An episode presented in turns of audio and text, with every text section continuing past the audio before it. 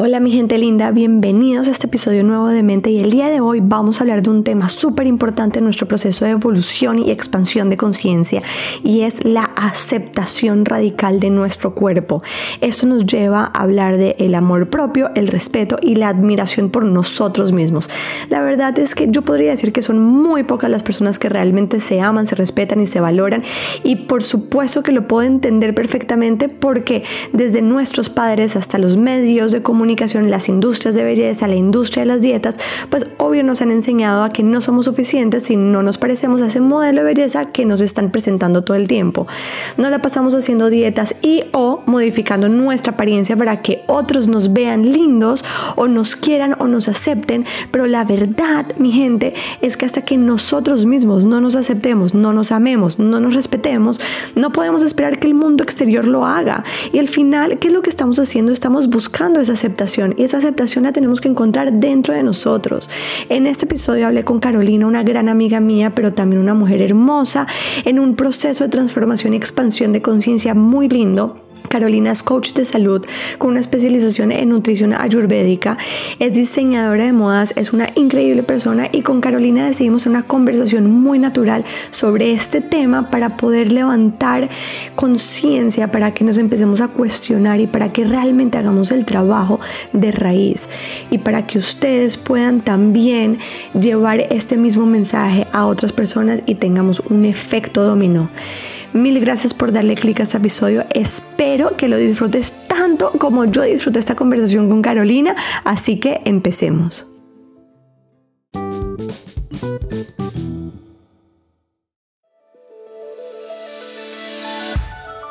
Bienvenidos a Demente, un espacio donde encuentras herramientas, testimonios, consejos y dirección que te guiarán en este viaje de conexión con tu poder, de transformación y de co-creación consciente de la realidad que quieres vivir.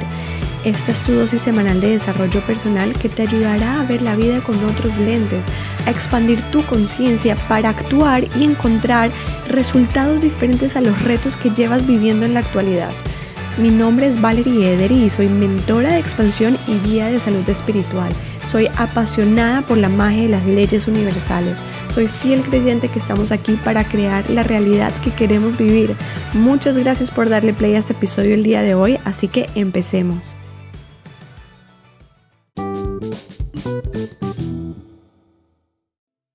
Entonces, este va a ser un podcast eh, un poco diferente, un episodio un poco diferente eh, porque el día de hoy estamos con Carolina.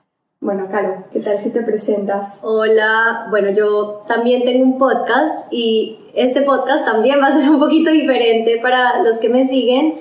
Hoy tengo acá a Val, vale, Valerie es una amiga mía que también tiene un podcast espectacular y es la persona que yo busco en realidad cuando necesito como profundizar en algún tema, especialmente temas como Joe Dispensa, temas energéticos, Val me ayuda un montón como a, ground mis ideas, ¿verdad? a explorar un poco más en la parte de espiritualidad y de... Sí. No, de todo, o sea, siento como que de verdad ha sido mi guía en muchas cosas y me ha ayudado un montón. Entonces sí, y hoy vamos a hablar de la belleza, bueno, pero ok, entonces esto va a ser un episodio muy interesante porque como Carolina ya contó, pues las dos tenemos un podcast y este episodio pues va a estar en las dos plataformas para que todas las comunidades tengan acceso a esta información. Eh, entonces, contándoles un poquito la historia de cómo llegamos un poco a esto, eh, Caro y yo obviamente somos amigas y siempre filosofamos un poco sobre diferentes temas, eh, obviamente todo aterrizándolo a a, una expansión de conciencia un poco más fuera de lo que normalmente vivimos en el día a día, sino como que tratando de profundizar en los temas y pues obviamente con un propósito de, siempre de, crecer, ¿no? De crecer, de evolucionar.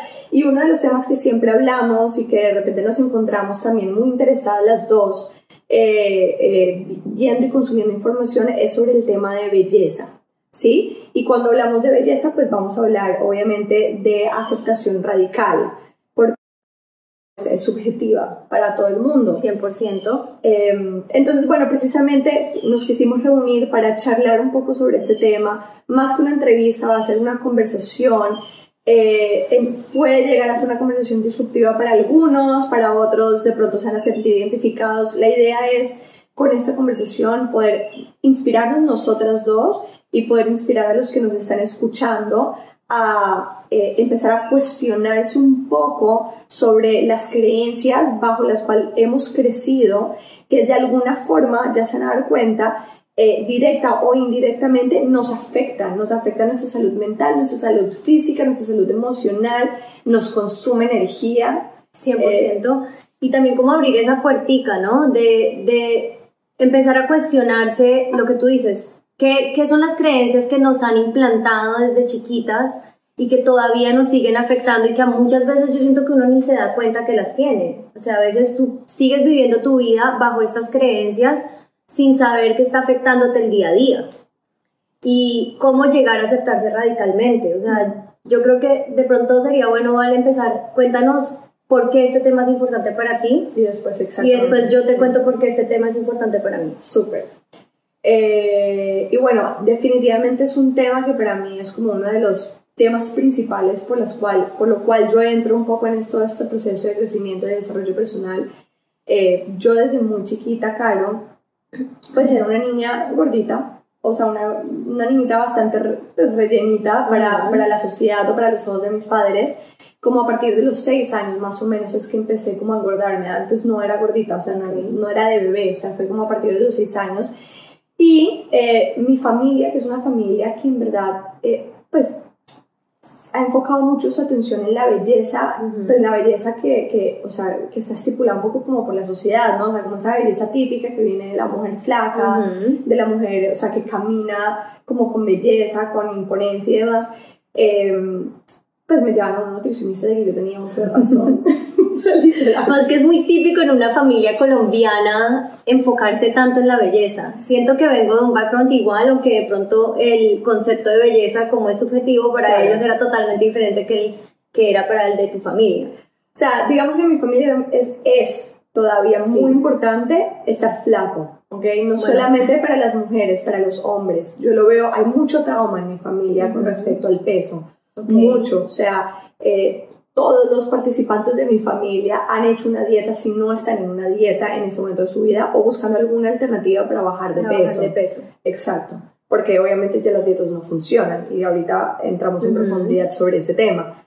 Em, pero, claro, entonces me, me llevaron a nutricionistas desde que yo tengo uso de razón y pues empezaron a calificar mi éxito basado en qué tanto peso yo perdía. Entonces yo bajaba de peso, wow, me felicitaban qué bien lo estás haciendo, qué bien te ves, felicitaciones, eres una berraca porque ¿Y qué sentía la niña? O sea, ¿qué sentía la niña?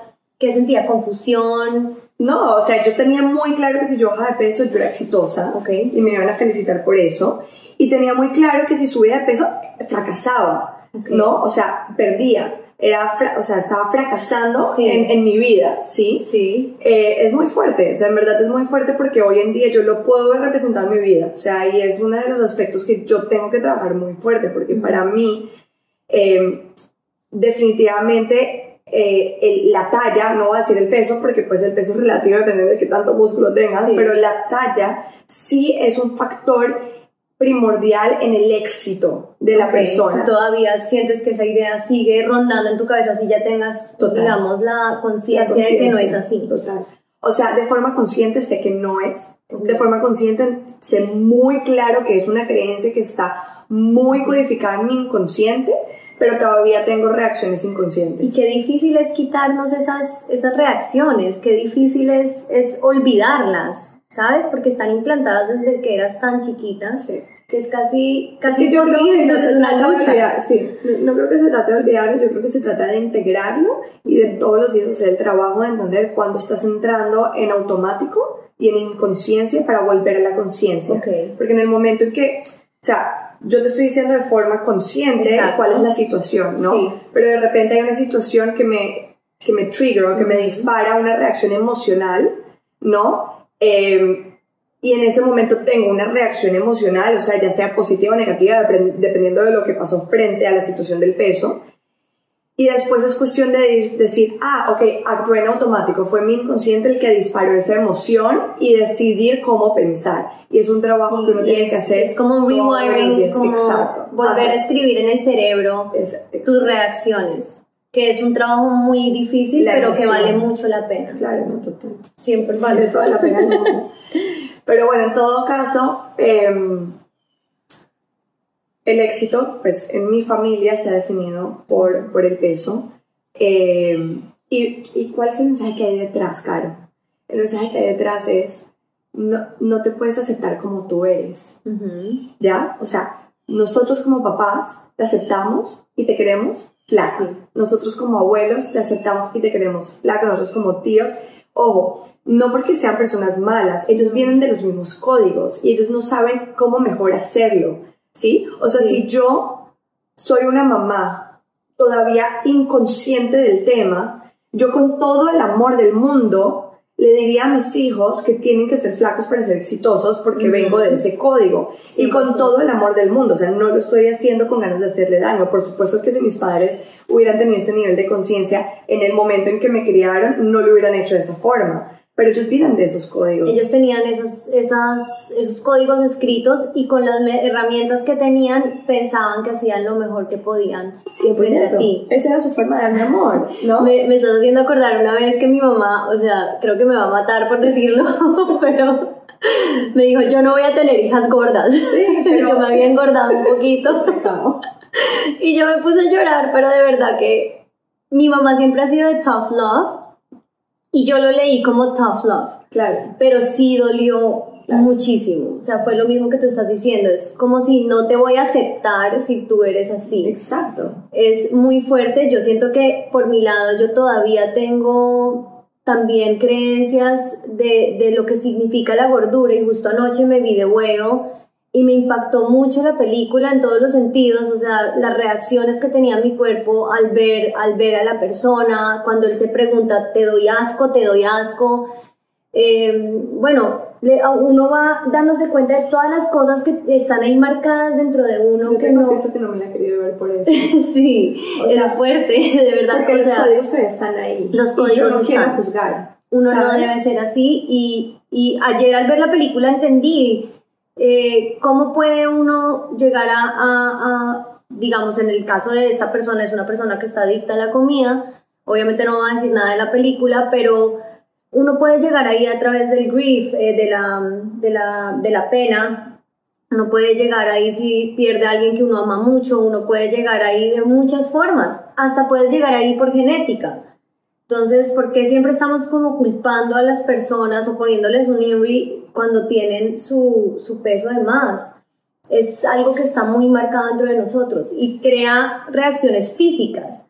Pero, pero es que, mira, está marcado en nosotros por este tipo de cosas, ¿no? O sea, acuérdate que nosotros antes de juzgar a una persona fuera, primero nos estamos juzgando a nosotros. A nosotros mismos. Cuando nosotros juzgamos a una persona fuera, y, y, y, y esos son las reacciones automáticas en las que yo me doy cuenta, en las que entro todo el tiempo, y es cuando me doy cuenta que estoy juzgando a alguien porque está flaco o porque está gordo, ¿no? O sea, ya es cualquiera de las dos. O sea, si veo a una persona que está flaca y digo, wow, qué linda se ve, por estar flaca ya es un juicio. Claro. Ya es un juicio. Así sea positivo, igual es un juicio. Es un juicio que está viniendo del concepto de que para mí el éxito viene de que tan flaco está. Entonces, si está flaco para mí, entonces está siendo exitoso. Y automáticamente ya es un juicio que viene de mis patrones automáticos. Entonces, cuando nosotros como personas estamos juzgando a otras personas, primero nos estamos juzgando a nosotros. O sea, eso habla más de nosotros que de la otra persona. Pero cómo no, Caro, si nos criaron así. O sea, nos criaron así. Y no solamente eso, sino que la industria de belleza se ha encargado todos los días de bombardearnos más con esa información. Y nosotros en automático seguimos entrando en ese mecanismo mm. de, de, de, de, respuesta y de absorber esa información sin filtrarla. Sin filtrarla. Bueno, es que no la puedes filtrar casi porque estás constantemente expuesto a ella. Entonces se empieza a borrar las líneas de lo que es la realidad. Yo que he trabajado en la industria de la moda toda la vida y que siempre la industria de la moda forma una parte muy importante de mi vida, desde muy chiquita, yo siento que las imágenes eran muy duras. Al principio cuando llegué a este país, me acuerdo, o sea, yo, yo soy bien blanca considera, o sea, en mi país, pero cuando llegué acá no lo era. Y yo me acuerdo tener mucha confusión al no poderme identificar con las imágenes. Y es lo que hablan ahorita mucho de, inclusividad y todo eso. Pero en, su entonces también era de la flacura y de, o sea, no solo de, de cómo estaba físicamente, pero también de mi color de piel. Claro. Qué difícil era no encontrar, ok, Nicole Kidman es blanquísima, es así, y esto es belleza, y verla en todas partes, y ver eh, que toda la belleza es considerada eh, blanca y... exacto, y hoy en día, bueno, gracias a Dios hay mucha más inclusividad, pero todavía esas imágenes quedan marcadas dentro de nosotros. La moda, ellos sin esas imágenes no pueden, no pueden tener un negocio. Claro, obviamente. Y esa es la parte más dura, o sea, entender que estos negocios existen porque nosotros pensamos que al comprar las cosas que estamos comprando, estamos comprando un pedacito de esa belleza, cuando en realidad nosotros somos quien somos. Sí. Aceptación radical. Aceptación radical, exactamente. Eh, bueno, para terminar como que esta parte y vamos un poco para que tú nos cuentes de, la, de tu historia y ya entramos en los conceptos. Básicamente, el día que yo me di cuenta que obviamente con todo el amor del mundo, pero mi familia no me estaba aceptando como yo era, sí. en el tamaño que yo fuera de forma natural o que mi cuerpo de forma orgánica podía sostenerse en el tiempo sin hacerle daño, ¿no? Sin hacerle daño, porque así esté súper aceptado socialmente las dietas y la ortorexia y la vigorexia, es una forma, es, es, es un desorden, es un desorden, o sea, no ¿cómo se dice? Eh, o sea, es un desorden es una, es una enfermedad. Sí, o sea. Es una enfermedad realmente, porque estás enfermando, la, la persona que tiene esta enfermedad realmente está afectada físicamente. Sí. O sea, es un desorden mental. Es un desorden mental. Es un desorden, definitivamente, y estamos enfermando el cuerpo cada vez que estamos sobreexigiéndole al cuerpo hacer algo.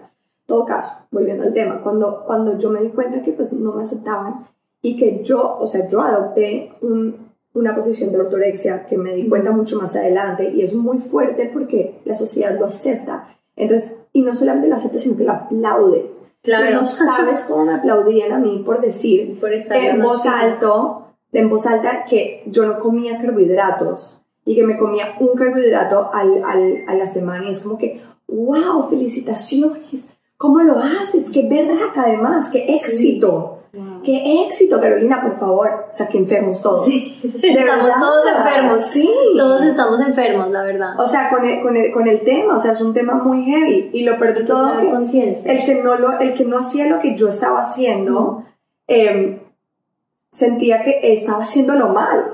Claro. ¿Sabes? Claro, es, ellos se sentían a sí mismos que estaban haciendo algo muy mal. Porque no estaba comiendo como yo comía. Que y a la misma vez Sí, también es como un poquito como mira la disciplina que tiene ella. Sí. Mira cómo ella lo logra y tú no. Claro. Siento que mi familia es parecido. Es un tema de disciplina. Y el tema de disciplina es divino, ¿me entiendes? Y yo personalmente soy una persona súper disciplinada, pero aprovechemos la disciplina en cosas que le aportan a nuestro cuerpo, a nuestra mente, a nuestras emociones, a nuestra salud. Y no, nos, y no nos acaban. Entonces, para concluir el tema, yo en algún momento me di cuenta que cada vez que yo hacía una dieta, que cada vez que yo castigaba mi cuerpo, restringiéndolo de comida o, o sobreexigiéndolo en el gimnasio o hablándole mal, porque me la pasaba hablándome mal, porque obviamente, ¿cómo me voy a aceptar si mis padres no me aceptaban y la sociedad no me aceptaba? El día que yo me di cuenta que la que no se estaba aceptando era yo, a mí misma, y, y que si yo no me aceptaba a mí ¿cómo alguien más me iba a aceptar? Ese día no vuelvo a hacer una dieta más. Porque cada vez que hago una dieta lo que estoy haciendo es no aceptándome. Es no aceptando quién soy y la naturaleza de mi cuerpo. Ahora, eso no quiere decir... Y tus ritmos, ¿sabes? Lo que, tu, lo que tu cuerpo pide. Si tu cuerpo, está cansado, si tu cuerpo tiene... E, es, como intuitive, intuitive eating, le llaman ahora. Yo siento que y le llaman así porque hemos entrado en tantos en tantas cosas sí que, que, ahora le pusieron un nombre a lo que es natural pero intuitive eating es lo natural es como tú debes alimentar alimentación intuitiva exacto eh, claro o sea como de verdad, ¿en, en qué mundo es normalizado? es que no puedo con el tema. ¿En qué, no, ¿En qué mundo normalizamos que cuando tienes hambre le tienes que dar agua a tu cuerpo? Sí, no. Si tu cuerpo tiene hambre. ¿Me entiendes? Es otro, es, es un universo paralelo en el que hemos estado viviendo y que, y que va en contra de todo lo que la mujer es. Además, la mujer, no sé si has visto esa figurita de la era de piedra, es, creo que es una de las obras de arte más importantes y, que más, em, digamos, abre las puertas del, del arte humano. Es una de las primeras obras de arte y es una figura de piedra de una mujer muy gordita. Claro, en la, en la época de piedra no se podía conseguir alimentos como ahora y ser gordo era una forma de ser fértil, era, una, era fertilidad, era salud, era abundancia. abundancia. Y de por sí era, eh, era también la posibilidad de una mujer sobrevivir un parto, eh, cargar hijos, ¿me entiendes? O sea, tiene todas estas conexiones. Y ver esa figurita a mí siempre me, me parecía tan, wow, cómo ha cambiado la, cómo ha cambiado el mundo, cómo ahorita estamos adorando estas figuras que están casi enfermas de la flacura y eso es lo que todos tenemos que tratar de ser cuando eh, para algunos de nosotros es casi imposible. Y, y te voy a decir otra cosa, no necesariamente la persona tiene que estar flaca para, para tener el desorden, ¿no? Porque Ah, es que no, nos han 100%. enseñado que, o sea, si está flaca y ya está en los huesos, entonces No, ya no, está en no. el... No, porque yo nunca fui de esas personas que llegué a los huesos, mi contextura no da para eso, ¿me entiendes? Y, o sea, aquí es siendo súper vulnerable con mi realidad, muchas veces rogué poder estar en ese estado como de, como sea, que me viera físicamente mal para que alguien como que viniera a salvarme y me venga a decir, puedes comer lo que quieras. Porque Wow. yo no me iba a dar el permiso de hacerlo. Qué duro. Sí, en verdad. Yo nunca llegué a ese estado y estaba muy mentalmente fucked up. O sea, Sí, está bien, ya salimos de ahí, ¿vale? No, pero es muy duro lo que Vale está contando y muchas personas yo siento que todavía, o sea, siguen luchando para, para llegar a esos estados. Sí. 100%. En mi caso, digamos que lo mío, aunque sí tiene que ver mucho también con el peso, lo mío era estar rodeada de unos espejos. Cuéntame tu historia, Caro. Empecemos desde cero. Bueno, cuéntame tu historia. Yo, yo creo que viene de estar rodeada por mujeres muy hermosas. Cinco, o sea, tengo cinco, bueno, son cinco mujeres, cuatro tías y mi mamá. Mi mamá fue modelo cuando era joven y es una mujer espectacular. Las otras son igual de bonitas, todas son flacas, todas eh, tienen este look como de mujer trigueña, muy típico de lo que les encanta en Colombia. Y, y ellas son mamás de muchas mujeres más, también todas espectaculares. Yo siempre fui la rellenita, siempre fui la que, la que tiene más carne. Y siempre era un tema. Eh, no sé, una vez estaban haciendo chistes, por ejemplo, yo mandaba ropa a regalar y les mandaba bolsas y, y sacaron la ropa y fue como que, ah, estos talla 2 seguramente son de caro. Talla 2, o sea, quiero que sepan cómo son de ellas de flacas para que entiendan la... Pero además de todo también lo que hablamos, mi color de piel, yo era la más rubia y yo creo que lo mío más que, más que sentir esa presión de adelgazar era un- una completa desconexión de mi cuerpo. Yo no tenía idea si yo era gorda o flaca, no sabía, no, de verdad, o sea, me veía un espejo y no podía decirte yo soy así. Y no sabía muy bien cómo me veía. O sea, no sé si te pasa o es literal, solamente es body dysmorphia, Ok. eh, no sé en español cómo se dice body dysmorphia, pero es simplemente una desconexión del cuerpo. Y fueron pasando los años donde yo eh, realmente yo pensaba que yo era la más fea. Porque y- te hicieron creer eso. Me, me lo hicieron creer de maneras sutiles, o Ajá. sea, siempre había una competencia, mi abuelo siempre eh, se sentaba y él, él era como este patriarca, un poco, él tenía una, su forma de ser de la época también un poco machista, y siempre él decía, la más bonita es María Fernanda, y después está Marcela, Tiene huevo. Sí, sí, tiene huevo mi abuelo, pero era como la cultura familiar, Sí, porque la belleza para las Lalinde era lo más importante. O sea, más que cualquier cosa, ser bonita era lo más importante. Envejecer era falta de disciplina. O sea, si tú envejeces en mi familia, tú no tienes disciplina, estás haciendo algo Todavía mal, así. todavía es así. Y, y mi abuelo, mi abuelo decía que lo peor que le podía haber pasado es envejecer. Cuando yo, por ejemplo, vi fallecer a mi suegra joven y yo pensé, qué suerte que tenemos todos en envejecer, en vernos las arrugas es una prueba de que sobrevivimos, ¿me entiendes? Y que llegamos al final de nuestra vida. Y obviamente, bueno, ya en mi podcast más o menos saben, pero yo tuve una experiencia de hacer terapia con psicodélicos donde yo la primera vez que la hice me miré al espejo y las palabras que salieron de mí fueron qué asco.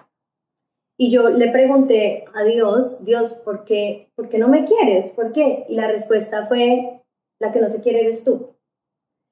Y después en mi última sesión volví a tener la experiencia, todo el mundo me dice, no te mires al espejo, no te mires al espejo, y yo soy súper curiosa y yo lo primero que hice fue mirarme al espejo y lo que vi fue este sol de persona.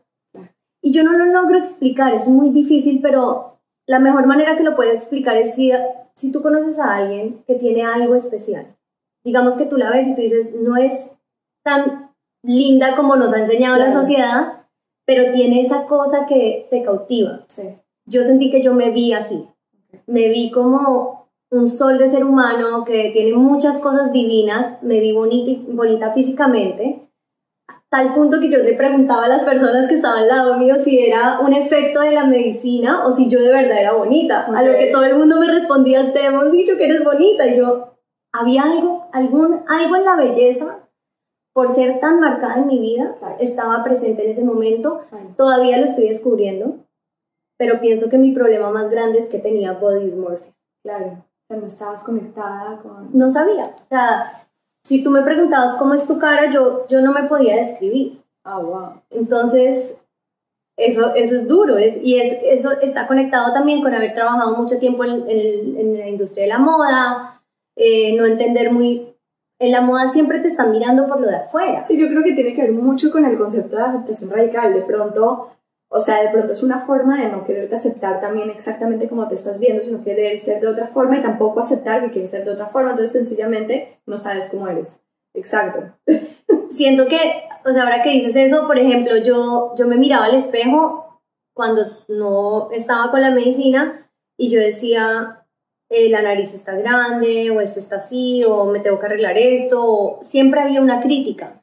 Pero ¿qué pasó cuando vi el completo? Que fue yo creo que lo que hizo la medicina fue mostrarme el completo, Carolina persona, Carolina todo, todos los ángulos. Y fue, no lo podía casi creer, o sea, nunca había visto a alguien más divino en todos los sentidos Perfecto. y perfecto. Exacto. Total.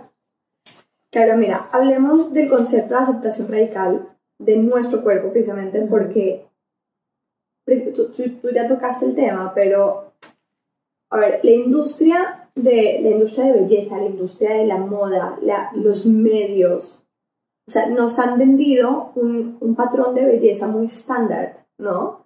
Eh, de, de, o sea, en este momento estamos hablando de mujeres porque somos dos mujeres, pero también aplica para los hombres. Es este, este, este personaje o este personaje que es, es flaco, es esbelto, no tiene grasa corporal.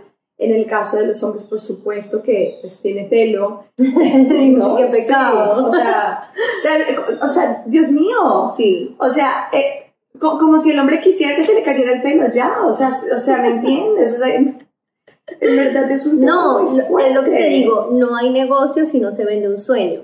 Y Claro. yo te lo digo personalmente que trabajo en la industria de la moda. Pero no solamente la moda, Caro. Claro, no, con la industria de- de belleza. 100%, la, La industria de de belleza, todo, todo, todo, todo está amarrado en ese tema. Todo lo que te quieran vender a través del marketing viene amarrado a ese tema. ¿Qué pasa? ¿A qué sueños nos inscribimos? O sea, te, te vas a inscribir al sueño de ser flaca, entonces vas a entrar en la industria de las dietas y de la, de la ortorexia y de ser perfecta y de- te vas a inscribir a ese sueño. O sea, hay otras, yo no estoy diciendo que toda la industria de la moda sea mala, porque hay compañías que venden sueños que son muy bonitos y que en realidad han ayudado a hacer mejor la vida de muchas personas. Pero ¿a qué historias nos estamos inscribiendo? ¿A qué, a qué sueños nos estamos inscribiendo? El tema, o sea, el tema para mí es que, a ver, nos dicen vas a ser feliz si, o sea, si, si te vuelves, o sea, si entras de, este, en este patrón de belleza, ¿no? Si te vuelves, si te acercas a este patrón de belleza, vas a ser feliz, ¿no? Sí.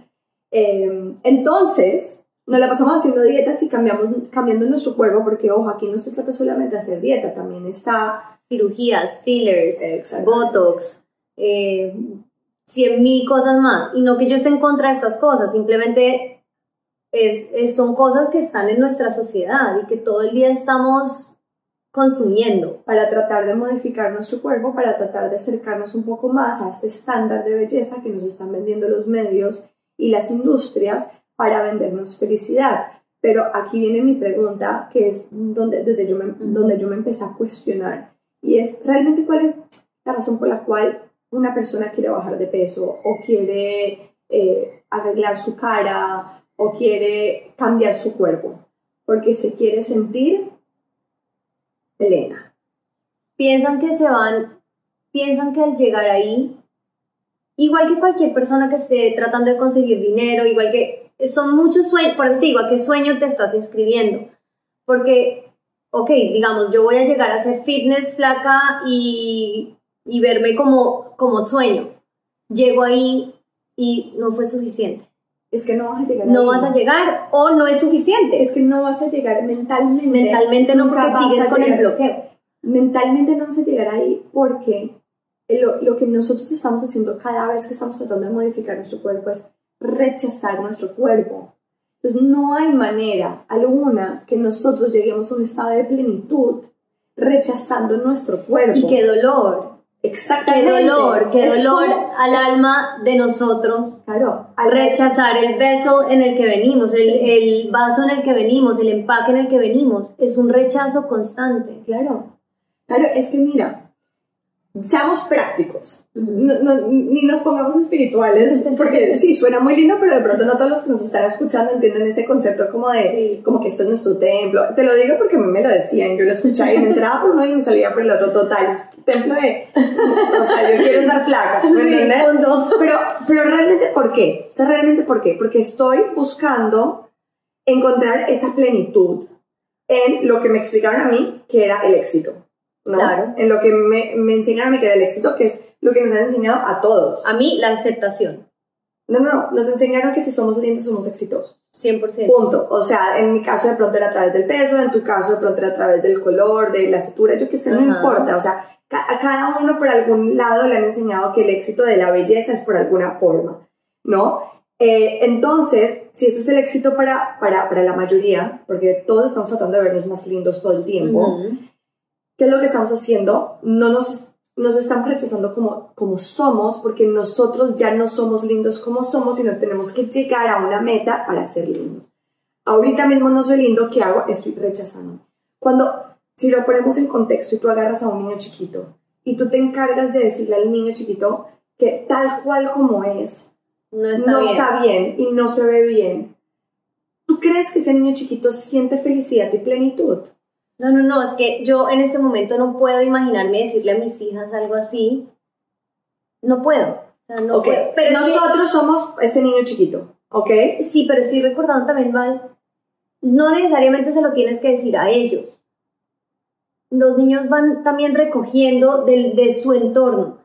O sea, se me acaba de venir el, el mensaje de mi mamá, o sea, aunque esa vez fue muy dura conmigo, muchas veces no era hacia mí el ataque, era hacia ella. 100%. Entonces, al atacarnos nosotros mismos, estamos atacando a los demás también. Estamos diciendo como son ustedes, no, no vale tampoco. Sí, 100%. Pero, o sea, 100%. Y ahorita vamos a ese tema, porque es que nosotros de dientes para afuera le podemos decir, ay, es que sí somos divinos, nos amamos y te amo a ti también, pero si por adentro no nos estamos aceptando, ellos lo están absorbiendo. Tal cual, o sea, es, a mí me, ya te voy a contar una anécdota con mi hijo, pero para terminar el tema práctico, mm. siendo muy, muy práctico, nosotros tenemos un niño interior, ¿ok? Nosotros somos ese niño interior herido.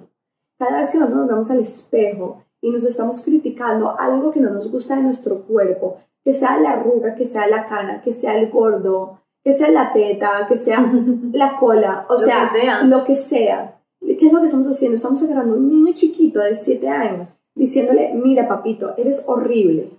O mira mi linda niña, eres horrible. Si tú no cambias esto, Si tú no cambias, tú no vas a ser linda. nadie te va a Y querer. nos estamos lastimando todo el tiempo. Entonces, no hay manera, por ende, de llegar a un estado de plenitud nunca sobre el rechazo, que es lo que estamos haciendo siempre. Entonces, si lo que estamos tratando de encontrar en nuestra vida es la plenitud que nos vendieron los medios y las industrias, que viene de, de encontrar esa belleza que nos están vendiendo, pues entiende de una vez por todas que no vas a llegar allá nunca. Lo único que vas a hacer es crear más herida, es crear más, Más separación, más vacío, más exacto, más dolor, más sufrimiento. Y por eso este episodio es para todo el mundo, no solamente para la persona que quiere bajar de peso, porque probablemente la que está flaca está sufriendo por no ir a subir de peso.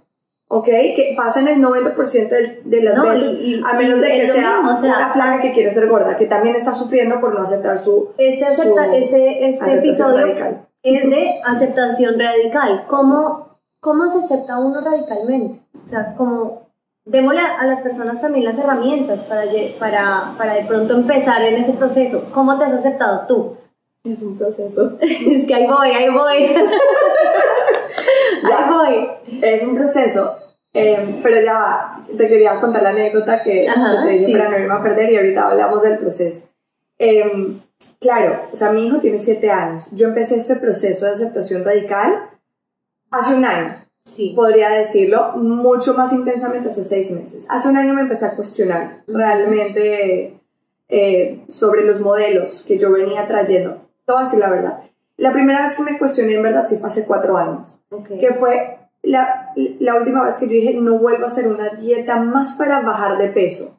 O sea, con el objetivo consciente de bajar de peso. Después hice mil más con mensajes diferentes de, ay, voy a hacer un detox porque entonces sí desintoxico mi cuerpo y lo vuelvo más sano, entonces de pronto mi metabolismo empieza a funcionar bien. Siempre como con el mensaje indirecto del metabolismo, pero de pronto por el lado de salud, como para no hacerlo directo hacia la parte de bajar de peso, pero al final todo era dirigido a si mi cuerpo se sana en salud, entonces va a bajar de peso, va a funcionar mejor. Entonces sí había esa implicación. La primera vez que yo decidí no volver a hacer una dieta más para bajar de peso fue hace cuatro años, porque entendí, esto, esto es importantísimo que lo escuchen todos, que las dietas no sirven.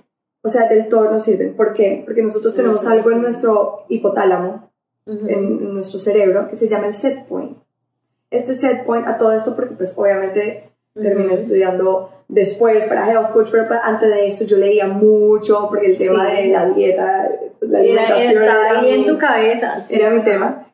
Pero eh, tenemos esto que se llama el set point, que está en el hipotálamo, que es, o sea, es el peso que nuestro cuerpo determina, que es el peso ideal para que tu cuerpo funcione de forma ideal, para que tu salud, para que tus hormonas estén reguladas, para que tu, tu eh, sangre, para que para que tu sangre, sangre bombee de forma óptima, para que los ritmos de tu sueño funcionen de forma adecuada. ¿Ok? Entonces, si tu hipotálamo, ¿no? Por ponerle el nombre que Ujú. es, decide que el peso de tu cuerpo es 60 kilos, por dar un número, Ujú. y tú conscientemente no aceptas eso y decides bajarlo de peso, automáticamente los cuerpos son tan absolutamente perfectos que automáticamente el cuerpo va a hacer todo lo que tenga que hacer para que tu cuerpo vuelva a ese punto Sí. vuelva a ese punto. Entonces, el 95% de las personas que hacen dieta o recuperan su, su peso en los próximos dos años máximo o lo 100%. superan.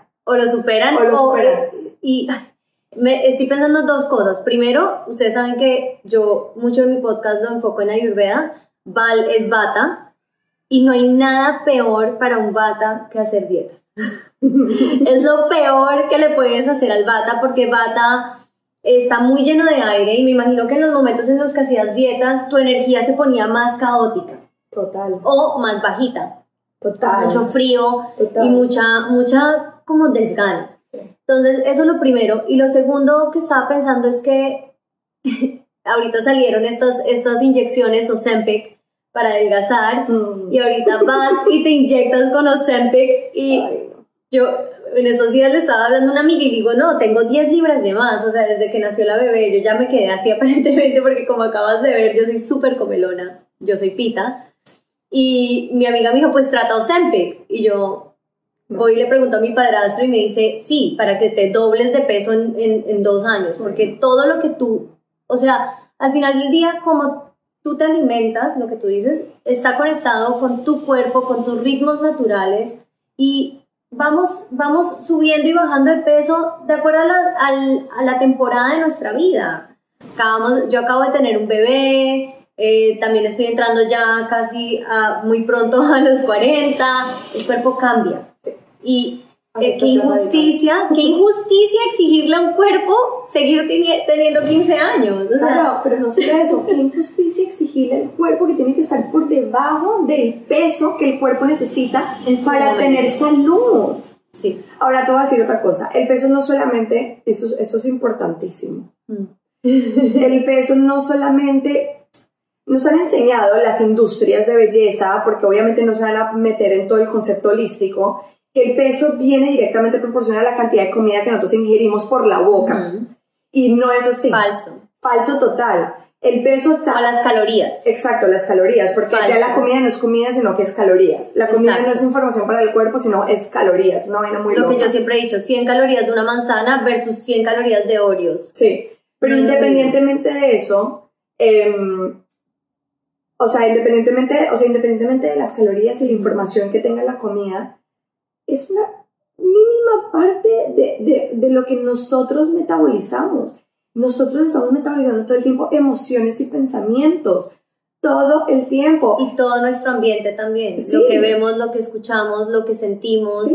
Todo. Entonces, si nosotros estamos en estado de supervivencia emocional y mentalmente, ¿qué hace un cuerpo cuando tiene que sobrevivir? Tiene que guardar energía. ¿Y qué es energía? Grasa. 100%. Entonces, y cada vez que nosotros hacemos dieta, ¿qué estamos haciendo? Poniendo a nuestro cuerpo en estado de supervivencia porque le estamos quitando energía y el cuerpo dice, ya va, necesito empezar a guardar más energía para protegerme. Pero ojo, ok, volví al tema de la comida. Independientemente de la comida, si nosotros mentalmente estamos todo el tiempo no aceptándonos y rechazándonos, nos estamos como que autosaboteando, nos estamos, ¿cómo se dice? Estamos diciéndole a nuestro cuerpo que nos están como poniendo una pistola al lado todo el tiempo. Y que estamos en alerta, en estamos alerta. en alerta, estamos en No estamos en estado de relajación, no estamos en estado de aceptación, no estamos en estado de creación.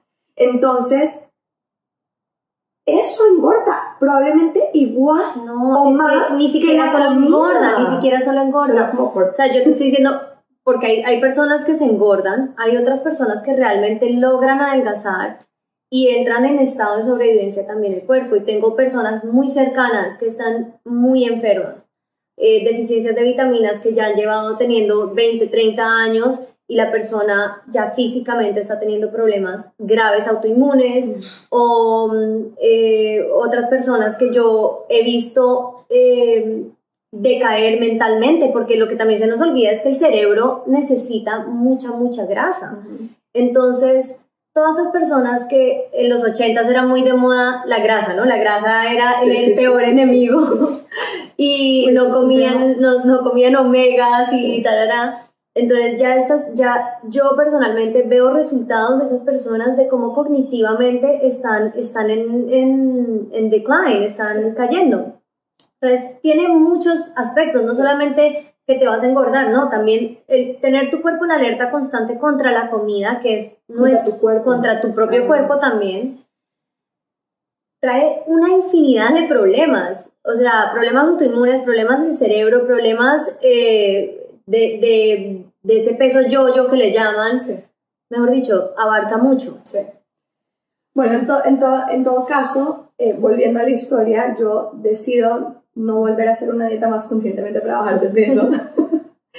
Em, y mi hijo mayor tiene 7 años en este momento. Yo no volví a mencionar el tema como del, del, o sea, yo empiezo a caer en cuenta hace 4 años de todo este concepto, de, de, de, toda la energía que le estoy dedicando a, a, la comida, al peso, a diabolizar la comida, o sea, satanizar la comida, esta comida es buena, esta comida es mala. Y yo dejo de hacer eso, ¿no? Yo dejo de hacer eso.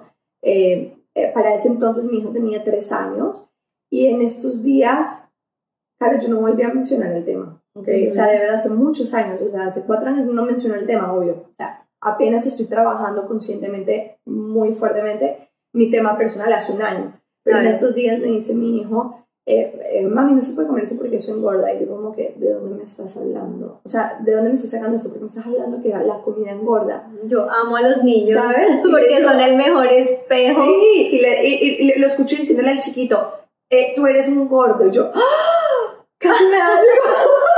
En esta casa no se hablan de gordos ni de flacos, ¿no? Porque es lo que yo siempre he dicho, los niños, los niños recogen información. Tú les puedes decir mil veces, tú eres divino, eh, acéptate como eres, pero si ellos están viendo que no te estás aceptando, ellos recogen esa información y La increíble. ¿Y Es- qué le dijiste? O sea, ¿cómo es trataste la situación? Es que por eso te estaba diciendo, porque yo conscientemente, o sea, más que nadie, porque sé lo que hay detrás, decidí nunca volver a hablar de estos temas y demás.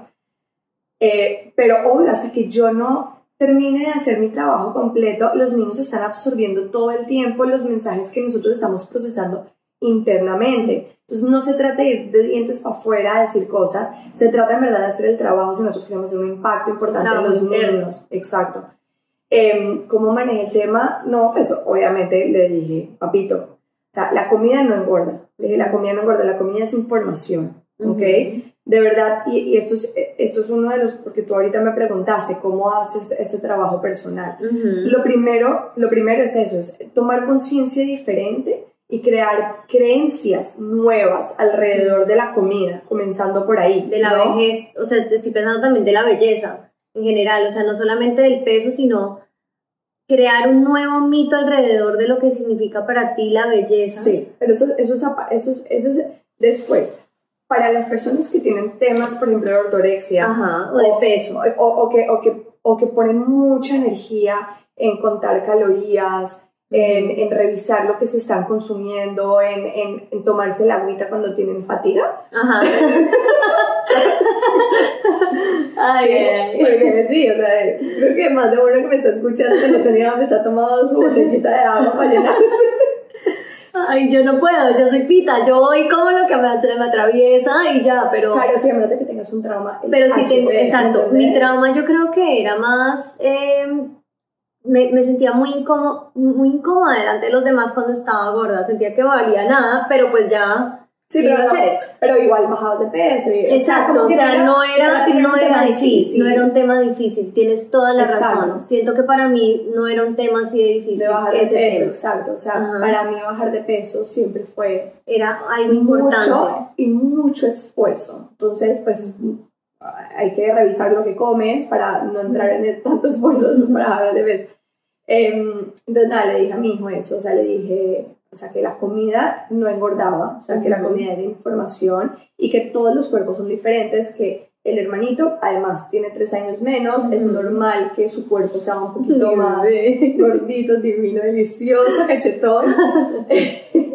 Em, No, divino, y la que- es que son divinos. y que todos los cuerpos son perfectos. O sea, le dije, no existe eso de, claro, él sí tiene esto muy codificado. Ujú. O sea, y ojo, Caro, es que yo nunca le he dicho que alguien es lindo por ser flaco y alguien es feo por ser gordo. Nunca ha salido de mi boca, menos la de mi esposo, que a él sí que le importa cinco el tema. A recogen él la energía, más la energía más que Sí. más que las palabras. Los niños son energía. Sí. Ellos recogen Entonces, nada, puedes decir lo que quieras y al final el trabajo hay que hacerlo uno y ellos Ujú. van a evolucionar con ese trabajo que nosotros hacemos.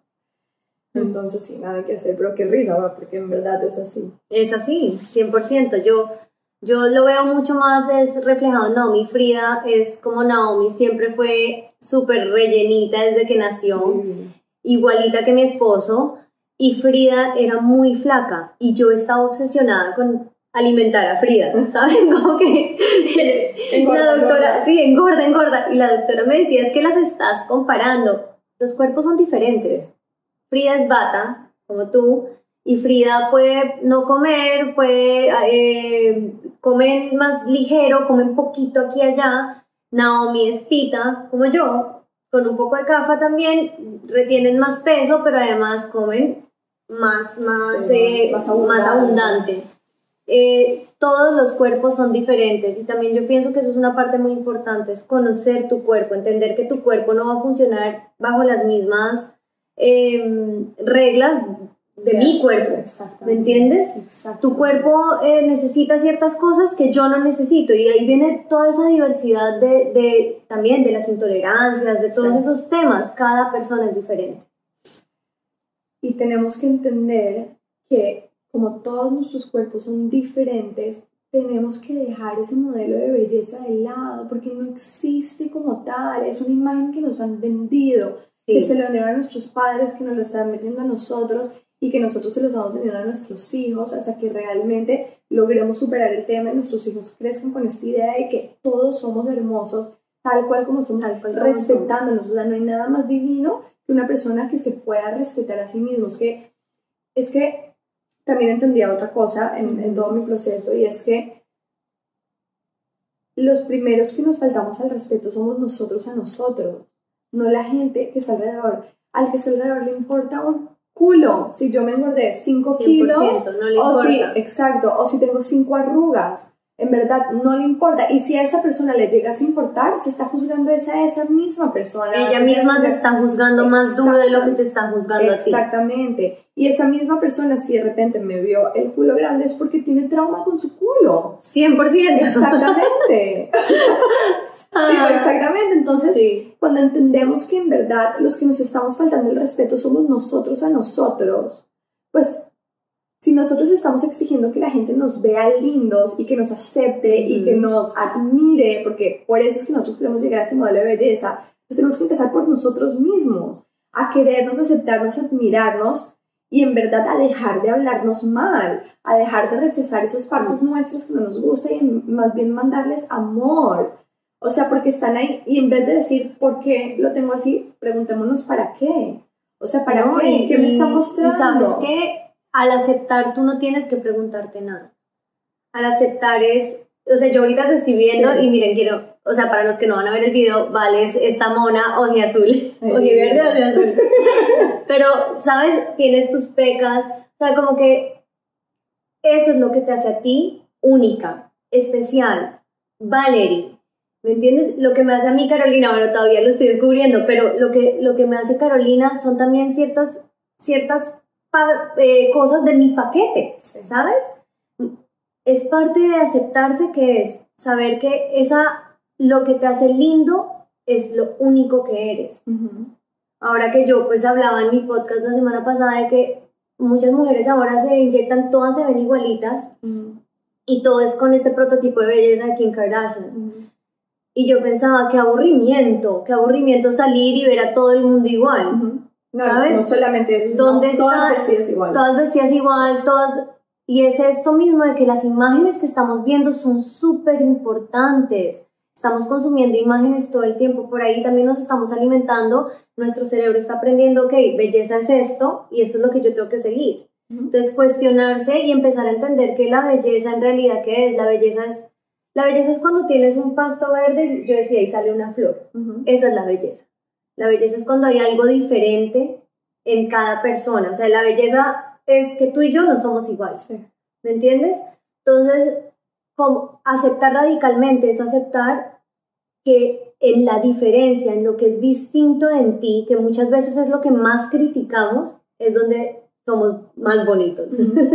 ¿Me entiendes? Aunque es muy difícil. Eso no quiere decir que es una tarea fácil. Claro, porque nos enseñaron a, a, seguir modelos, ¿no? Modelos de éxito. Y acuérdate que también es, es em, yo hablaba de eso, de que nos, ponemos, nos ponen unas gafitas y es, ok, Caro, delante de la profesora vas a actuar así, delante de tus papás vas a actuar así, delante de tus amigas vas a actuar así y terminas tú todo el día viéndote a través de los ojos de los demás.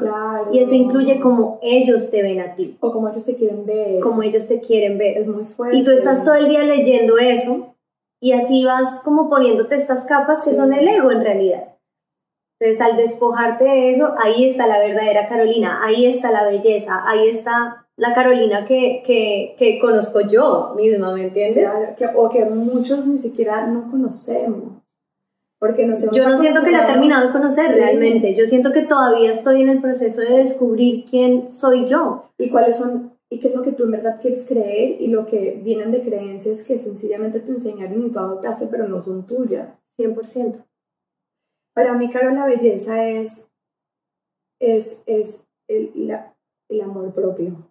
O sea, de verdad, de verdad, de verdad, el corazón, para mí la belleza es el amor propio, porque tú puedes ver una persona que se vea regia, divina, tipo, y regia basado, en bueno, nuestros- los, ajá, en exacto, nuestras los modelos, en los modelos, porque vuelve y juega, o sea, tú me dices que, que es una mujer que se ve regia, obvio todavía, tengo el modelo en mi casa, no te voy a decir mentiras, así Ujú. llevo un año trabajando en el tema, yo me imagino la tipa, la tipa tipo, en verdad, con el abdomen plano, Sí, sí, sí. la espalda rectica y el culito perfecto, o sea, si me entiendes, obvio, o sea, y los, los brazos marcados, además. Entonces ves una vieja regia basada en ese modelo de belleza que nos han enseñado, que no se ama, ¿no? Que no se ama porque la mayoría de veces cuando vemos estos personajes, le tienen que dar muy duro, le tienen que dar muy duro a su cuerpo, a su mente, a, su, a sus estados de ánimo, a, Mm. o sea, Yo lo estoy viendo, o sea, estoy, lo estás diciendo y estoy viendo a cada una de las mujeres de mi familia. Oigan, qué dolor que me Sí, da. sí, Me sí. duele, me duele porque son divinas, pero nunca ha sido suficiente. Sí. Y nunca va a ser suficiente. Y nunca va a ser suficiente porque además estás envejeciendo también, entonces Sí. peor. Sí. Eh, y como todas han dado, pero duro, duro, duro, duro, duro, de todas formas. O sea, lo que tú dices, dietas, cirugía, eh, y, y diariamente ese esa Pensamientos. pensamiento, esos pensamientos negativos que se dan duro. Es muy De difícil. falta de aceptación. Es muy difícil verlo. Entonces, cuando, cuando ves a esta mujer regia, al final, o sea, la esencia de esta persona está apagadita, porque no es, o sea, porque está totalmente desconectado de su ser. Es una persona que come normalmente racionalmente, que hace ejercicio de forma racional, o sea, o, o ok, quitemos la palabra ejercicio del contexto, se mueve de Ujú. forma racional, mueve su cuerpo, mueve su energía de forma racional, que ha invertido por probablemente el 50% o más de su energía en, su, en cómo quiere que los demás la vean, en vez de invertir su energía en cómo ella se quiere ver y cómo ella se quiere sentir, en Sí. conectarse. Entonces, físicamente tú la puedes ver un segundo, pero después tú pasas tiempo con estas personas y empiezas a conectar con su energía y su belleza ya no se ve o ya no la percibes de la misma forma. O sea, si tú te das un poquito más allá, nosotros nos, conec- nos conectamos y nos comunicamos por energía. Ujú. O sea, así no lo veamos, así no lo sintamos. Es así. Los Es perros huelen nuestra energía. Ajá. Los bebés se conectan con nosotros por energía porque no han 100%. desarrollado el lenguaje.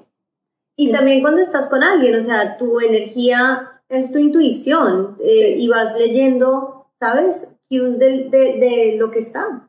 Entonces, cuando tú ves a esas personas que sí, se pueden ver a simple vista súper bien, después conectas y te das cuenta que ahí no hay belleza en verdad. O sea, la belleza está en Bueno, no hay belleza como tú la percibías, ¿me entiendes? Es eh, así estas personas están apagadas, igual sí tienen, Tienen esa, su- tienen su esencia y Sí, su belleza. Sí, sí, pero están apagadas. están apagadas porque están cubiertas por esta capa que estoy pensando, estoy, o sea, se me vienen a la cabeza personas específicas que conozco. eh, en un caso, una mujer que es muy bonita, que ha sufrido anorexia toda la vida y, y que eh, en estos días me, me dijo que iba a ir- que tenía un evento y que tenía que por fin hacer ejercicio porque tiene que estar divina para ese evento. Y yo, yo le, le dije, pero nunca has hecho ejercicio en tu vida, o sea, porque ahorita sí, pues porque tengo que estar divina para que no me vean fea. Entonces yo pensé, qué dolor, qué dolor que tú nunca hiciste ejercicio por, por darte a ti lo que da el ejercicio, en muchos, pues en mi caso por lo menos, que es eh, conexión a mi cuerpo, Sí. etcétera, etcétera, pero estás haciendo ahorita porque necesitas ponerte las gafitas de que los demás te están mirando con esos ojos de que eres una mami. Es lo que tú dices, su esencia está apagada, su, Sí. su luz está apagada o su su luz está enfocada en lo que no vale la pena. Sí, sí, 100%. Bueno, entonces, como para ir concluyendo un poco, em, para mí, Caro, el tema es aceptación radical. O sea, de verdad es un tema de aceptación radical y aceptación radical no es resignación, porque se puede, ver- No. se puede como, en verdad te hay una línea fina, si hay una línea fina, Mm. ¿sabes? Porque o sea, si toda la vida te han enseñado que la belleza es X y de pronto tú no estás proyectándote exactamente como ese Ya modelo de dices, "Ay, belleza. ya no me importa. No, entonces me resigno a ser fea, o sea, ¿sí me entiendes? No, es No. aceptación radical, radical, a ver, esa belleza única que tú eres tal cual como eres, Mm. ¿sabes? Y enhance that, o sea, como se dice, como... Sí, como- hacer brillar esa esencia. Exacto, como que brilla esa belleza tuya, o sea, no trates de cambiarla, o sea, siempre podemos como iluminar más esa belleza, ¿sabes? Como eh, eh, este video que estábamos viendo Ajá. de... De la mecha de Margarita Rosa. Ajá, de Margarita Rosa, absolutamente hermosa, con, o sea, eh, resaltando sus arrugas, resaltando Ujú. su pelo gris, resaltando su vejez. Ojo, o sea, tipo, O sea, la, la, la Mencha además de que es una mujer muy inteligente y que siempre ha sido alguien que atrae con su luz. Entonces, yo más bien siento que la belleza de ella ha tapado esa luz, ¿sabes? Sí, sí. Porque muchas veces eso también puede pasar. Tienes un ser divino que está cubierto por belleza. Entonces, pero igual ella físicamente es hermosa. físicamente sigue siendo muy hermosa, pero, pero, o sea, ella siempre ha sido mucho más que Sí, hermosa. Sí, 100%. ¿Me entiendes? es donde ha estado todo su reto, que es lo que estaba ella expresando en ese momento. Pero lo que me pareció hermoso de ella, Caro, es que ella agarró y dijo, ok, yo estoy envejeciendo, Vamos como a sacarle provecho a esto, ¿sabes? Y vamos, a- o sea, no, no quiere decir que porque se está envejeciendo entonces se va a ver fea, no quiere decir que porque tenga el pelo gris se va a ver fea, no quiere decir que, o sea, que porque tenga arrugas, al contrario, es como que déjame las muestro y las muestro hermosas. ¿sabes? Déjame, me siento orgullosa de esto. Y cómo cambia, Deja- cómo esas palabras de Margarita Rosa pueden hacernos a todas como que, uff, ¿saben? Como respirar, como que lo que son los ejemplos también de mujeres así, Sí. que estamos tomando el riesgo de ser nosotras de ser como somos, de ser auténticas. Exacto, y, y- y de, iluminar esa belleza nuestra, que cada uno de nosotros es hermoso y perfecto, y perfecto. O sea, Siento que. Margarita inspiró a muchas, o sea, nos inspiró a muchas a decir, acá estamos, o sea, como somos. Sí. Aceptación radical. Aceptación radical. Entonces, como que, concluyendo un poquito también a las herramientas que tú me dijiste, bueno, Valerie, pero ¿cómo? O sea, ¿cómo? Es que dámelos tú. No, a eso siempre llamo la yo a Val. Yo le digo, Val, dime las herramientas que necesito. El paso 1, 2, 3, 4. Y ella es la que me los da. Pero dime las herramientas, porque yo todavía me estoy conociendo. Yo, así como tú dices que todavía tienes el, el, el hardwire, yo todavía no tengo. eh, yo creo que yo no, más que mi belleza, yo no sabía el poder que yo tenía. Claro. Y estoy descubriéndolo. Estoy como una. eh, yo digo siempre una baby woman, así, dando pasitos como de niña sí. todavía. Entonces, dame las herramientas que yo necesito seguir. Y yo de pronto les doy algunas de las herramientas también ayurvédicas que pueden 100%. ayudar. No, y también herramientas que tú has puesto en práctica también en tu, en tu viaje, o sea, en tu journey, 100%. porque tú vienes también de lo mismo, o sea, mira, por ejemplo, lo que tú comentaste de, de, de lo que hiciste con, con, con psicodélicos, cómo Ujú. impactó en ti un, un antes y un después, Oh, 100%. o sea, una, un before and after, total. A ver, eh, lo mío obviamente viene mucho más de la mano con el tema del peso porque ese ha sido mi viaje. O sea, mi viaje ha sido el tema del peso y el Ujú. cuerpo y bueno. Em, lo primero que, o sea, lo primero que una persona si está trabajando con el tema de- del peso y la comida es hacer las paces con la comida.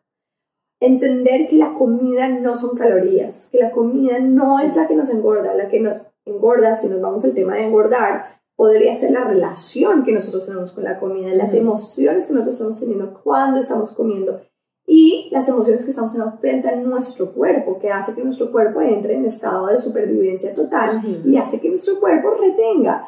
Ahora, sí estamos 100% de acuerdo que hay cuerpos más grandes, hay cuerpos más chiquitos y tenemos que aceptarlos todos como son, pero sí es verdad también, Caro, cuando hay cuerpos que están mucho más grandes, sí hay un desbalance. Ujú, Ok. Sí. Estoy pensando mucho en emotional eating, en alimentación emocional. Sí, Estoy pensando que a veces cuando tenemos estas dietas también es- nos vamos corriendo a, a después meternos de todo lo que, lo que se nos aparezca como en ese desespero y siento que está conectado también y yo siento que eso es otro tema completamente pero está todo aparte, amarrado. pero está amarrado. está todo amarrado, Mm. porque cada vez que nosotros pro- nos prohibimos algo, automáticamente de forma súper natural, orgánica, lo vamos a querer más. 100%. Entre más nosotros nos prohibimos, eh, por eso existe lo del cheat meal, ¿really? Sí, un cheat meal.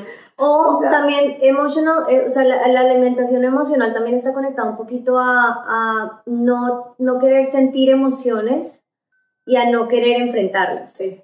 Entonces, eh, todas las emociones las atamos a la comida porque desde chiquitos nos daban comida para, para calmarnos. Sí, obviamente. Entonces, eso es otro, como te digo, es otro tema completamente diferente, pero vale la pena explorar ese paso, ¿saben? ¿Estoy comiendo emocionalmente o estoy comiendo eh, porque, porque me quiero alimentar? Y lo mismo con las dietas, o sea, estás, estás comiendo de desespero o estás dejando de comer por ser flaco, o sea, hay que pensar muy bien cuando uno está alimentándose el propósito que le estás dando a esa comida, ¿sabes? Sí, sí, pero de todas formas, eh, obviamente este episodio no, no, puede abarcar eso. Exacto, o sea, no, nos vamos a entrar en la profundidad de este tema, es un tema súper profundo, o sea, donde podría ser un episodio completo, pero definitivamente la persona que está comiendo de forma emocional porque quiere em, eh, sentir algo diferente en el cuerpo, de todas formas, sí Em, lo, o sea, si, si, se cohibe o si se restringe de hacerlo, estás empeorando un poco la situación. 100%. Entonces, definitivamente yo no restringiría la acción, pero sí haría un trabajo de conexión. Mira, por ejemplo, ayer yo, de pronto yo no tengo esta situación de, de emotional eating, definitivamente no lo tengo, pero conozco mucha gente que sí, y, eh, y, puedo relacionarme con esas personas y puedo entender, o sea, de dónde viene. De dónde viene. Exacto. Pero, pero, pero ayer, por ejemplo, estaba muy cansada, físicamente cansada, y empecé a pensar en comida. Básico, la comida es energía, y mi cuerpo está traduciendo comer como que voy a tener energía. Pero yo tenía dos opciones, o ir a comer algo que, que, mi cuerpo me está pidiendo dulce, porque el dulce tiene mucha más energía para poder seguir andando, o ir a dar lo que mi cuerpo me está pidiendo, que es descansar. Entonces, en el momento que yo dije, no, no, ya va, realmente no, no es que esté craving, no es que esté, ¿cómo se dice en español craving?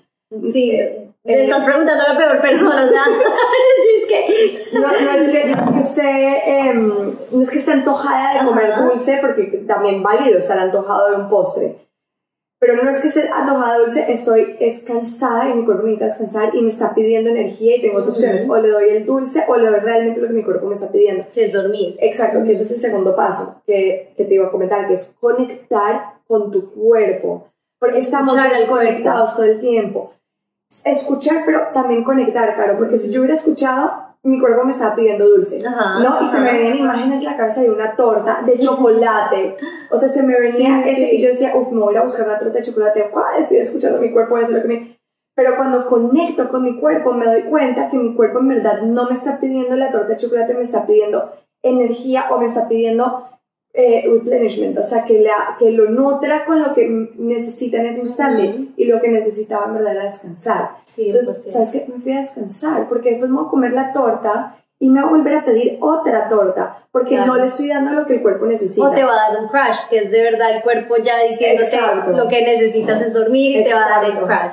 Entonces, ¿qué pasa con la, la, gente que está comiendo de forma emocional? Tiene, es básicamente el mismo proceso. Es conectar en el instante dice, no, me está pidiendo dulce porque claro, hay, hay, hay una conexión neuronal que dice cuando estoy triste como dulce me siento mejor, ¿no? Que sería la misma conexión neuronal o física que hay cuando no tienes energía y le das energía. Pero entonces eh, la, la, la, base sería conectemos, no solo escuchemos, conectemos con el cuerpo. ¿Qué me está pidiendo?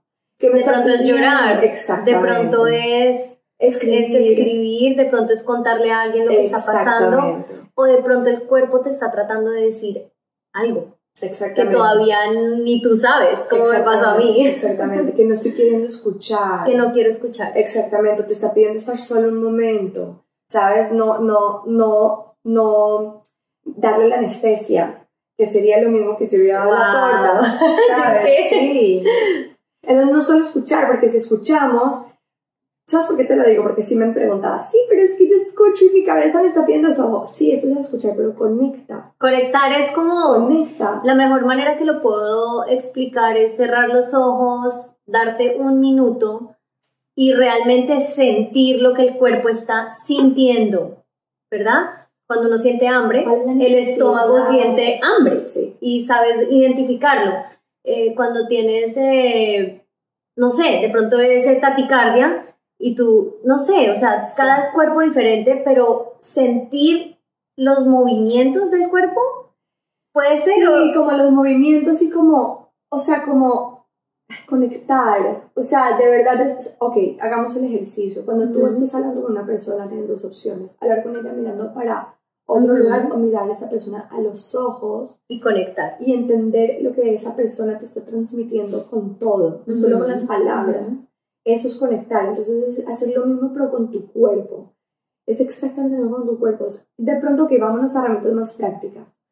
Hazte preguntas. De pronto haciéndonos preguntas es mucho más fácil ir como a la raíz. Para las personas que todavía no, no sienten que tienen esa, conexión, porque eso es una, es una, Una herramienta que uno va que se va desarrollando. cultivando. Sí, Ajá. 100%. Hazte preguntas, hazte preguntas. ¿Realmente quiero comer, eh, quiero comer o, o estoy sintiendo algo diferente? O sea, es como que sí, hazte preguntas, hazte preguntas antes de tomar acción, pero nunca te restrinjas. O sea, no lo hagas por el sentido de restringirte, sino por hacer, por, por darle a tu cuerpo lo que tu cuerpo realmente necesita, ¿no? O sea, después de ir a descansar, si yo tengo ganas de comerme la torta, me la como. O sea, Exacto. no sabes qué risa. Obviamente la gente que está alrededor mío todavía no está acostumbrado, muy acostumbrado a esto de mí. Y el otro día que estábamos en la fiesta, mucha, yo, no, yo no soy de las que me antojo comerme la torta, Ajá. pero en verdad tenía ganas de comer torta, ¿sabes? Y tipo me comí un pedazo de torta y me dice mi cuñada, Val, tú estás comiendo torta. ¡Felicitaciones! yo, sí, yo como torta. Yo también como torta, para que veas. yo como torta y me la disfruto. Eh, yo, yo no me volví a restringir, Caro, nada de lo que yo quiero. O sea, de verdad, o sea, si yo quiero comer algo, me lo como. Parte de la conexión también es, mientras que te lo estás comiendo, sentir si quieres seguir comiendo. Sí. ¿no? Porque es- cuando tú te estás restringiendo, te lo tienes que acabar todo. Porque de pronto no lo vas a volver a tener. es Pero cuando como no un te vuelves- desespero. exacto.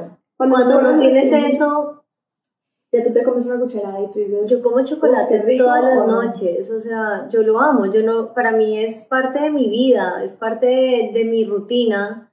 Eh, yo sé que podría ser más flaca si no lo comiera, Ahora pero yo lo amo perfecta y divina perfecta y divina. Sí, es exactamente eso. Yo amo esa parte de mi rutina. Por ejemplo, yo sé que a mí me encanta ir a comer con mi esposo y comemos delicioso y es parte de nuestra relación y, y es algo que para mí es como non-negotiable, ¿sabes? Sí. Es, es, para mí la comida es parte de la vida, es, es, es una de las cosas que más nos conecta, es, es sanadora. Eh, sí, y está súper bien uno poder hacer esas cosas, ¿sabes? Poder tomar, comerte una torta sin sentir nada. Exacto, eh, exacto, exacto. Exacto, exacto. Exacto, es que en verdad, yo, yo, después hacemos otro episodio más Ajá. de esto, pero la comida, la comida no engorda. O sea, de verdad, la comida no engorda. De verdad, la comida no engorda. Lo que engorda es, de modo poner desde el aspecto más espiritual, sino es cómo el observador está dándole forma a esa comida. Y nosotros somos el observador. O sea, si nos vamos a física cuántica, 100%. si nos vamos 100% a física cuántica, te puedes dar cuenta que los que le damos el mínimo, el sentido a lo que estamos viendo y lo crean su forma somos nosotros, el observador. Si nosotros determinamos que eso engorda porque en verdad no le enseñamos desde chiquito y no existe otra verdad, porque yo entiendo que no existe otra verdad, Sí, eso va a engordar. sí. Pero si, si, si, si, si lo empezamos a analizar desde en verdad, desde la física cuántica, cómo los átomos toman su forma y su figura, dependiendo de la percepción que nosotros tenemos frente a eso, te das cuenta que nosotros somos los que le estamos dando el valor a eso. Y entre más dieta hacemos, más valor le damos a la comida que engorde. Entonces, Más es, eh, entre más atención le prestas a algo, más eso crece. Entonces, es, si tú tienes esa relación con la comida y comes, engordas. exa- exactamente, exactamente. Entonces, pero bueno, eso es un Es de- buen- esto es física cuántica, igual. exacto, esto es ya es más, cuántica. sí, es Y- más un tema más como profundo, pero igual pueden explorarlo también. Siento que es algo que vale la pena explorar siempre. como, como para salirnos de la única verdad que nos han enseñado que Ujú. existe.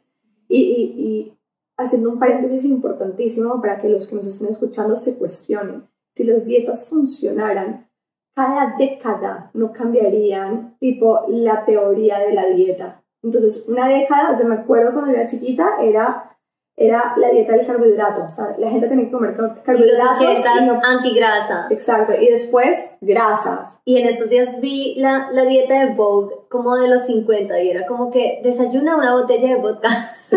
Seguro. No, literal, Sí, era sí, así, sí. era como desayuna una botella de vodka, tómate un café. O sea, obviamente la vieja terminaba. O sea, risa. Y, y esa es la verdad absoluta que todos creemos en el momento en el que estamos poniendo en práctica eso. Y además que miramos mal a los que no están llevando esa dieta, ¿sí me Ujú, entiendes? ujú. Entonces, si las dietas realmente fueran la verdad absoluta, entonces no cambiarían cada década, ¿sí? O sea, en verdad hace 20 años el pan, entre comillas, adelgazaba. Yo me acuerdo, un nutricionista, porque yo fui a todos los nutricionistas, me mandó una dieta en la que yo tenía que comer sándwich con pan. O sea, ¿sí me entendés? Y después, y nos enseñaron que las grasas eran tipo satanizadas. Demonio. Y ahorita las grasas son lo que te hace adelgazar. Y entonces es una verdad absoluta. y- Exacto. ay, no, entonces, que- no, definitivamente cuestionense. Por favor, cuestionense. No podemos creer todo lo que consumimos en los medios. Cuestiónense y confíen en lo que su cuerpo Exacto. les pide. Exactamente. Bueno, y el último paso, bueno, entonces el primer paso es eh, la relación con la comida. ¿no? O sea, tipo entender que hay mucho más allá de solamente las calorías, que nosotros estamos también consumiendo emociones, pensamientos, que hace que nuestro cuerpo cambie su figura porque entra en estado de supervivencia o en, estado de relación pues, puntos suspensivos. El siguiente punto, Caro, es hacer las paces con nuestro cuerpo. O sea, y esto no se logra de la noche a la mañana definitivamente, ninguno de los pasos, porque los pasos anteriores también es cambiar de creencias y cambiar de creencias no se cambia de la noche a la mañana. O sea, tiempo, pensar que si toda la vida te enseñaron que el arroz engorda y pensar que ahorita el arroz no te va a engordar, va a tomar un buen rato hasta que te vas a sentir cómodo comiéndote el arroz sin sentir que el arroz te va a engordar. Ujú. A propósito, tú no sabes lo que yo disfruto un plato de arroz. O sea, y no me Yo como arroz Carolina. todos los días. Carolina, yo En mi cabeza el arroz no engorda. no engorda. O sea, ahorita en mi cabeza el arroz no engorda. El arroz es esencial para la vida. Pero yo no, para mí estaba satanizado, o sea, no Yo existía entiendo, arroz. 100%. Cada vez que me ven comiendo arroz en mi casa me quieren pegar. Bueno, en todo caso, hacer las Ay. cosas con tu cuerpo eh, y dejar de hablarle mal. Y el paso, el primer paso para eso es cada vez que te des cuenta que te estás hablando mal, darte cuenta que te estás hablando mal, no juzgarte porque te hablaste mal, entender que viene también de un patrón de comportamiento de muchos años y simplemente decidir decirte algo diferente. Todos los días tomamos decisiones y si todos los días tomamos una decisión en dirección a un logro, vamos a llegar allá. Y si nuestro logro es amarnos y todos los días decidimos decirnos algo lindo a nuestro cuerpo, eventualmente vamos a llegar allá. Eventualmente vamos a llegar el día O sea, en el que el gordo grande. se va a ver divino. No, o ni siquiera, no vas a percibir esa realidad. Probablemente, exactamente. Y probablemente en ese momento tu cuerpo sale de, de estado de supervivencia y baja de forma natural, pero no bajo la restricción.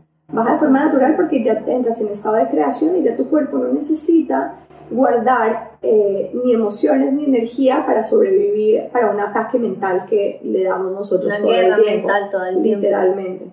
Mm. Entonces, el primer paso es tratar de cambiar la relación con los alimentos, entender que los alimentos son energía, no son, o sea, sí son energía, están hechos, están hechos de energía y que nosotros le, le damos la forma que nosotros queremos basado en las creencias que nosotros tenemos, pero más que eso es información. ¿Y qué información también le estamos dando a los alimentos? Importantísimo, o sea, Ujú. porque si no la estamos comiendo como con esa información negativa, nos estamos comiendo esa información Ujú. negativa. Em, Y sí. y tratar todo el tiempo de decirnos algo lindo cada vez que nos estamos diciendo algo malo, tratar de salir del automático cada vez que estamos juzgando a una persona que vemos enfrente, entender que nos estamos juzgando nosotros, que viene de nuestras creencias y tratar de cambiarlas, podemos cambiarlas, podemos cambiarlas. 100%. Y finalmente, lo último, y esto es importante dentro del proceso, Ujú. dejar de opinar del cuerpo de los demás Uy. y del plato de los demás. ¿ok? Es que en serio, no. Pero No. va, opinar del cuerpo de los demás no solamente decir que esta persona está gorda, sino que No, está flaca. es que No le opinar del cuerpo de Sí. los demás es absurdo. Es, es una falta de todo, es una falta de conexión. Cuando estás diciendo que alguien, cuando estás criticando a alguien, de verdad que no. Claro, no solamente criticar, escúchame. Pero sí, también. Cuando vas a una persona y le dices, wow, qué flaca estás, te ves hermosa, ¿Qué le estás diciendo a esa persona? El día que no esté flaca va a estar fea. Le estás 100%. poniendo la peor versión de su vida. ¿Qué le estás diciendo? Te valoro flaca. No te valoro, exacto, no te valoro va- ahora. Exacto. Pero pues realmente lo que estás diciendo es que yo me Ajá. valoro a mi flaca. O sea, en verdad. O sea, en verdad es lo que estás diciendo. O sea, yo me valoro, yo me No, quiero a mi flaca. además de todo, al, o sea, al tú comentar en el cuerpo de los demás, estás, estás como, como taking for granted, estás como, no sé cómo se dice en español, pero Dando por hecho. dando por hecho que eso, uno, es lo más importante de la persona, cómo se ve, Mm. y dos, que, no sé, le estás dando importancia a la suerte, ¿me entiendes? Porque cuando hay una persona que es divina o flaco, lo que tú dices, tienen la suerte, entre comillas, de haber nacido de esa forma. Pero sabes que te voy a decir una cosa de verdad. Yo sí creo que la belleza física es un reflejo, tiene que ver mucho con un reflejo de tu belleza interior y de, la, de, de tu amor propio también. O sea, Ok. sí podemos modificar muchísimas cosas y tratar de vernos lindas y demás, pero, pero cuando las personas en verdad hacen un trabajo interior de conexión y de amor propio, se van a ver hermosas. O sea, se van a ver hermosas. 100%.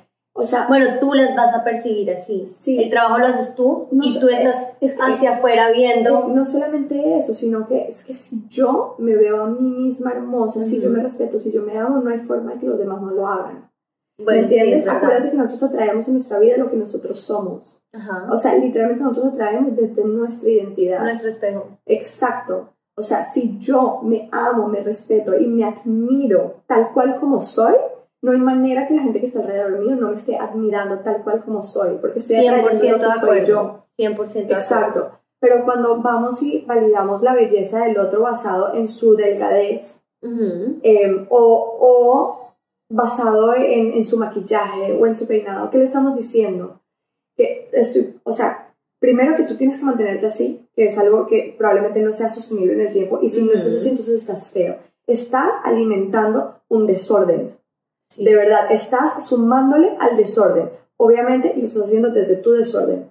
Porque si para ti esa persona solamente es linda, porque se ve flaca, estás alimentando tu desorden mental. 100%.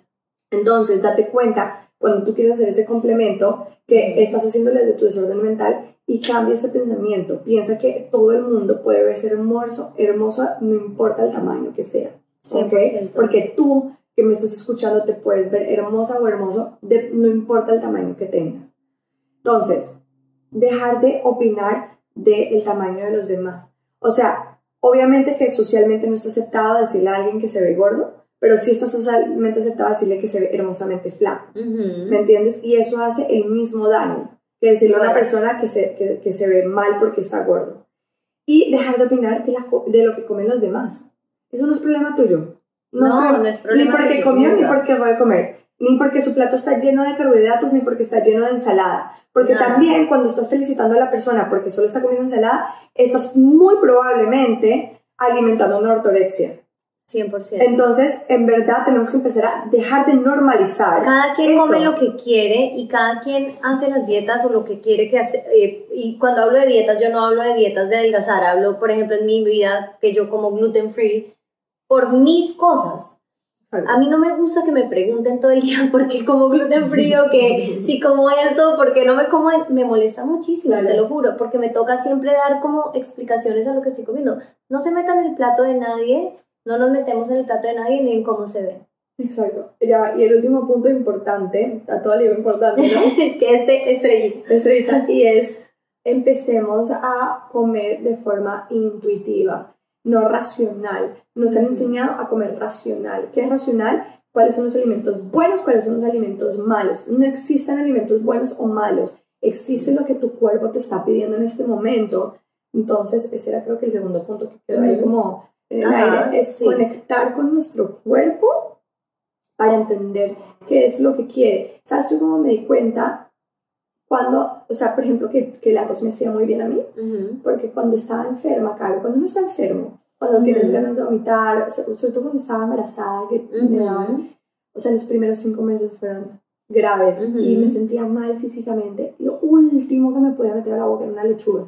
No. Era lo último que me podía meter a la Sí. boca. Mi cuerpo me pedía arroz, me pedía pan, me pedía queso, a mí el queso no me cae mal. Hay gente que sí, a mí en particular no me cae para nada mal, me cae divino, además me da mucho nourishment, o sea, me, me, hace sentir safe. Yo siempre he pensado eso, que el queso, eh, igual como muchos alimentos demonizados, la leche, el queso, en, en, muchas culturas han sido parte esencial de los alimentos. Entonces, lo que tú Dependiendo dices... de lo que tu cuerpo te pide. Entonces, a mí mi cuerpo me empezó a, me empezaba a pedir eso, pan, arroz, y eso era lo que comía y lo que me hacía sentir bien. Cuando nosotros nos sentimos físicamente bien, empezamos a comer racionalmente porque es más difícil conectar con el cuerpo. Es más fácil conectar cuando algo se está sintiendo fuera del lugar. Exacto. Pero cuando se siente normal, nos desconectamos. Entonces, trata de ir como a ese estado en el que a veces cuando no estás en balance, ¿qué es lo que te pide el cuerpo? Y date cuenta que muchas veces esos son los alimentos que tu cuerpo necesita para seguirse sintiendo bien. Arroz, la sopita. Sí, pero no todo el mundo, Caro. Y no, todo el mundo, es verdad. No todo el mundo, y no todo el tiempo, ¿ves? Hay veces, por ejemplo, que me provoca una ensalada. Y me la como porque mi cuerpo me lo está pidiendo, porque quiero algo fresco. Es decir, puro intuitive eating. Exacto. Comer con intuición, desde, el, desde la intuición. Exacto. Todo el día, y lo que decíamos, lo hablan ahora como si fuera algo nuevo, pero en realidad es lo más normal. Lo más básico y orgánico, literal. O, o, o hay veces, mira, por ejemplo, ayer que me sentía súper cansada, eh, mi, mi, esposo me está diciendo un lugar donde yo siempre me como una ensalada y como que eso es lo que me gusta y dije, no me puedo comer una ensalada, yo quiero como pollo con arroz, ¿sabes? Como que tienes que conectar como es lo que te pide tu boca, tu cuerpo, Sí, o sí, sea, sí. qué energía te está pidiendo, o a veces, a veces uh, tuve una semana que comí toda la semana lentejas. De pronto, Hierro. Exacto, de pronto mi cuerpo está necesitando hierro esa semana.